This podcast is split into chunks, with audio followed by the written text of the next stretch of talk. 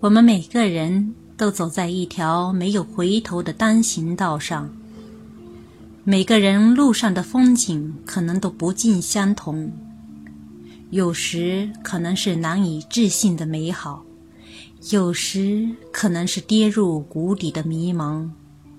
不管窗外的风景如何变化，时间前进的车轮不会停止，我们始终。都在往前走，分享我在路上看到的风景，可能是一个人，可能是一本书，可能是稍纵即逝的美好，也有可能是瞬间的徘徊，更有可能是难忘的感动。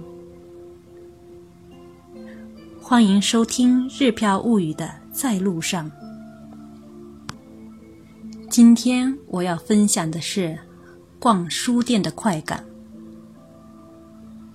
在电子书逐渐代替纸质书的年代里，我们母女两个人却中毒般爱上了逛书店。这是一种病吗？我丝毫没有否定电子书的想法，这是一个势不可挡的大趋势。就如当初印刷体代替手工抄写一般，只是对过分依赖网络获取资讯的方式有隐隐的不安。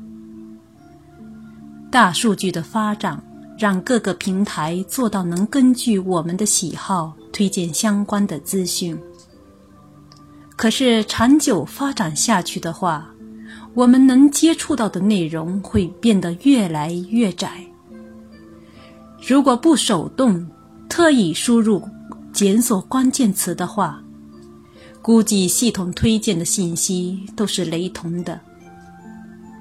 也就是说，有一天我们出于好奇点开一条某明星的资讯后，接下来的一段时间里，系统里为我们自动推荐的，估计都是娱乐方面的信息。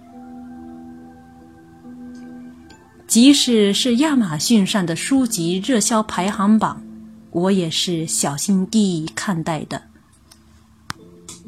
贩卖、评价，又带动新的贩卖。一本书卖得好后，循环重复，就会成为排行单上的老面孔。其他的书籍却很难有崭露头角的机会。而当我们摊开一份报纸的时候，不管是愿意还是不愿意，所有的资讯都会迎面扑来。到了书店里逛一圈，政治、经济、料理、育儿、哲学、历史、旅游，所有的书籍都会呈现在我们面前。逛书店。不仅能避免获取资讯的单一化，在书店时，我们的心都能回归平静，而且还能找到再出发的动力。前几天我们俩还在交流各自期待的理想的生活方式，竟然都是被书包围着的生活。这并不是在标榜我们是文艺分子，也不意味着我们就拥有高超的读书能力，仅仅只是我们体会到了逛书店的快感而已。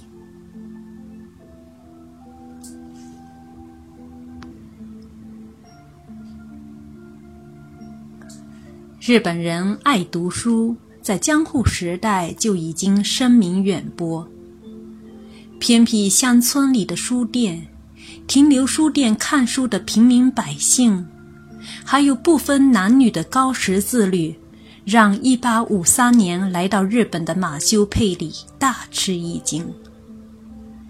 现实生活中，有时日本卫生间会舒适到让女生在里面吃便当、化妆而不愿出来的程度，书店就更不用提了。纪伊国书店也好，慈大雅书店也好，纯旧堂书店也好，明亮的灯光、崭新的书籍、简约而又不失潇洒的装修风格，很多时候走进去之后就不想出来了。还有能住宿的书店、书与床，真想啥时候住上一晚。周末时，两人一起上书店，小易蹲在儿童书一角，我就开始绕着书店的各个分类，一排一排的逛。逛着逛着，看到冥想，看到读书法。看到保存料理，慢慢的，社会的新动向就会在脑中成型。煮饭问题肯定让不少育儿期的在职妈妈们头疼不已。这保存料理的出现，满足了他们的需求。读书论书籍这么多，或许。反映了人们在快节奏时代想追求高效学习法的迫切心理吧。冥想也好，香薰的流行也好，都是现代人生活太繁忙，缺少与自己心灵对话造成的吧。如此逛一圈下来，社会的变化气息都嗅出来了，前所未有的快感也来了。逛完后，再挑几本自己感兴趣的书籍站着读，你会发现，平时放在自家书架上，总想着什么时候有空时再拿出来细细品读的书，通通都应该让他们回归书店，因为明明在短时间内你站着就能读完的一本书，放在自家书架上。却只能时不时地给他们拂去灰尘，而终没有翻开的那一天。不管是翻书目也好，挑感兴趣的章节来读也好，还是从头读到尾也好，所有这些都算读完一本书。对照一本本书架之后。你会发现另一层快感油然而起。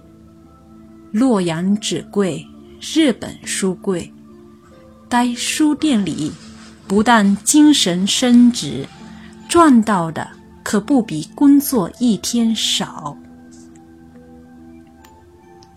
但是如果到此结束的话，占书店便宜的负罪感。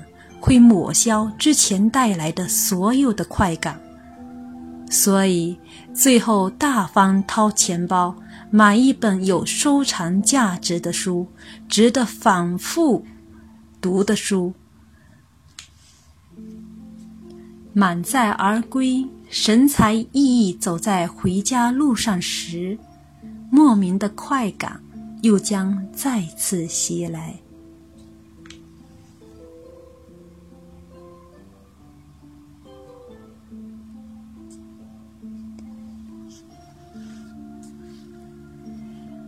感谢大家的收听。如果您想关注更详细的内容，请留意个人微信公众号“日飘物语”。您可以跟着我们的小易一起零基础学日语，您也可以跟着我的声音走进日本，了解日本的风土人情。それではまたね。